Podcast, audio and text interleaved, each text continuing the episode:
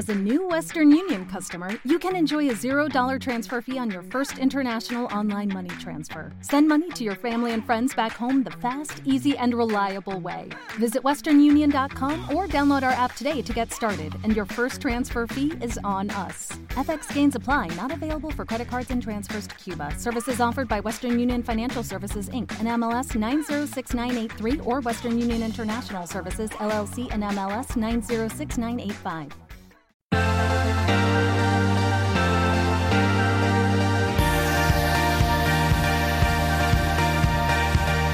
Gestión del patrimonio en cierre de mercados.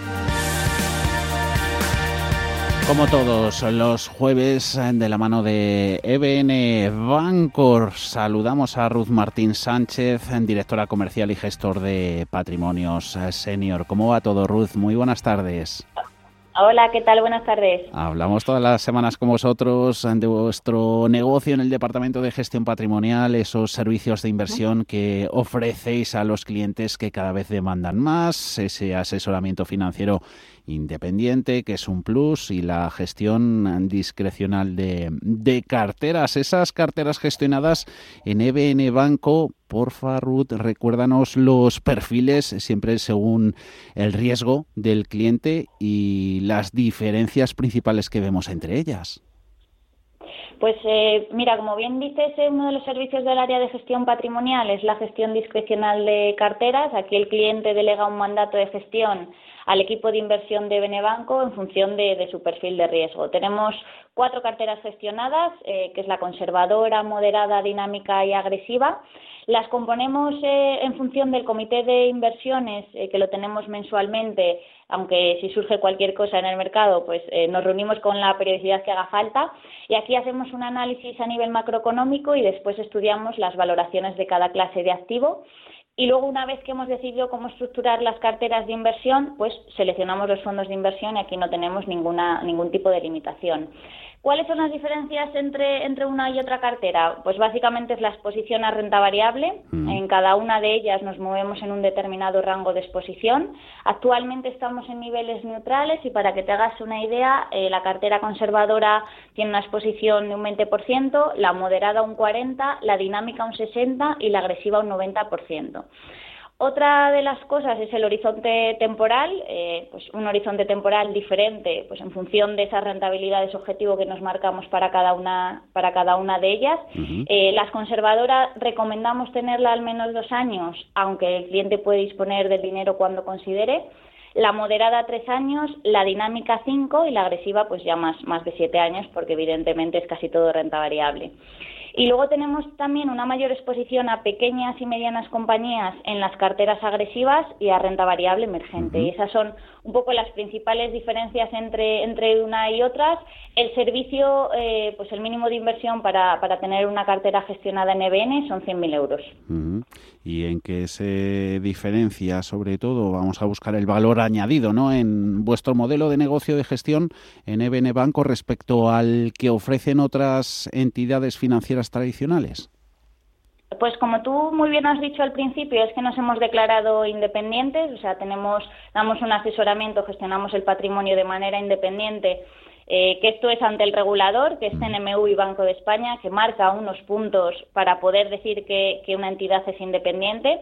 Eh, eso quiere decir que solo utilizamos clases limpias de los fondos de inversión. Eh, para quien no esté familiarizado, no es ni más ni menos que la clase más barata del fondo. Eh, lo que cuesta el fondo se lo lleva íntegramente la gestora, es decir, no hay un reparto de comisiones entre la gestora y el comercializador, que en este caso es EBN. A nosotros nos paga el cliente explícitamente por el servicio que contrata con nosotros.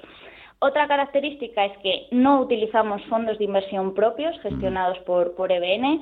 estos dos puntos que he mencionado hace que no tengamos ningún conflicto de interés a la hora de asesorar y luego también, como te he comentado antes, no tenemos restricciones en cuanto a la selección de producto y tampoco cobramos comisiones de éxito sobre resultados, que el tema de la comisión de éxito, comisión sobre resultados, es un poco un concepto eh, pues que la gente no está muy familiarizado con, con él. Eh, muchas de las carteras de otras entidades cobran comisión sin batirse con un índice de referencia, es decir, solamente por obtener rentabilidades positivas. Nosotros consideramos que eso resta rentabilidad al inversor, eh, ya que años alcistas, como puede ser este año o incluso el año pasado, hasta los fondos más mediocres ganan dinero sin incluso batir a su propio índice de referencia.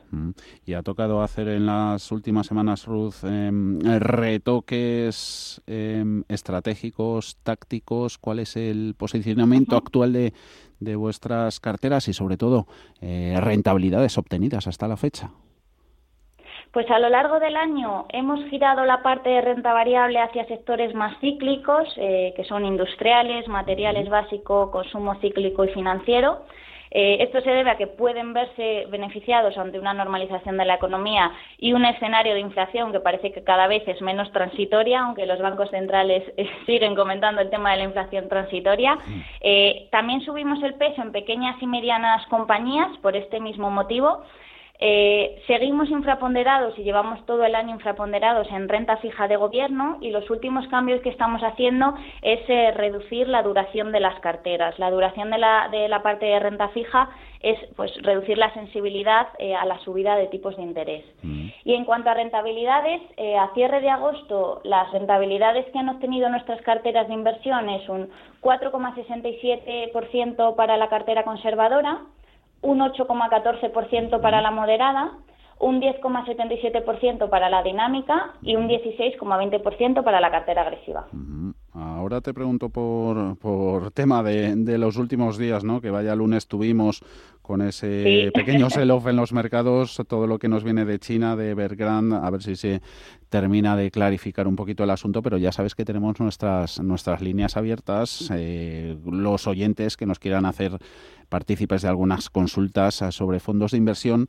Eh, te he tomado nota que nos has dicho que, eso, que habíais aumentado en cíclicos, también un poquito de presencia en small, mid caps.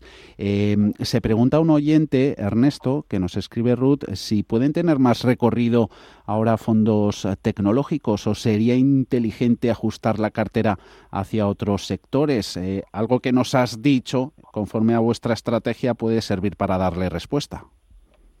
Sí, bueno, básicamente el tema de, la inversión en tecnología eh, que hace que hace tiempo pues sería un poco eh, el value la vuelta y estos mm. sectores cíclicos eh, pues estaban obteniendo más más rentabilidad en, en, el año es verdad que a día de hoy se ha equiparado un poco la, la balanza nosotros en cuanto a tecnología hemos ido reduciendo en cartera a lo largo del año sobre todo tecnológicas americanas que considerábamos que en cuanto a valoración estaban muy, muy exigentes. Eh, de hecho, hay fondos de inversión eh, que la gente lo que compra mira un poco por el retrovisor y compra lo que han hecho en, el pasado. Hay, pues, mm, ratios de valoración como es el PER, que es el precio entre el beneficio, el precio-valor contable, de PER a lo mejor ves fondos de inversión que son 60 veces PER, o sea que eh, para ganar dinero en esos fondos de inversión eh, tienen que subir muchísimo esas, esas compañías y luego además eh, que hay que tener en cuenta que lo que descuentan las bolsas son expectativas de, crecimiento. Si al final los beneficios empresariales de determinadas compañías no acompañan, pues veremos a lo mejor caídas en, en, la parte en la parte tecnológica. Aunque como te digo eh, parece que, que todo el mundo se intenta subir eh, a la ola y sigue eh, en la ola de la parte tecnológica. Luego también hay fondos en tecnología que no están en esos ratios de valoración. Entonces, eh, yo diría que si se quiere invertir en, tecnología, que se miren mucho los ratios de valoración en los que se está, en los de los fondos de inversión en los que se invierte. A seguir con de cerca los, los múltiplos, como no. Y tema China, que aprovechamos consulta de Hugo. Eh, ¿Cree en NBN, Banco que es momento de incrementar ahora eh, fondos exposición a China? Ahí tenéis China en las carteras, Ruth. Pues eh, parece que este año la inversión en China, eh, o al menos eh, los clientes cada vez preguntan, no han preguntado a lo largo del año mm. cada vez más por China. yo creo que probablemente motivados por los distintos informes de las bancas privadas, ya que sin duda pues ha sido un buen argumento de venta. Al final han conseguido recuperar su ritmo de crecimiento mucho antes que el resto de las economías Siempre en EVEN hemos incidido en las limitaciones del mercado chino, eh, ya que aunque pesa en el PIB mundial en torno a un 18%, su presencia en los índices es mucho más reducida. en el índice mundial, el MSCI World, pesa un 4,8%.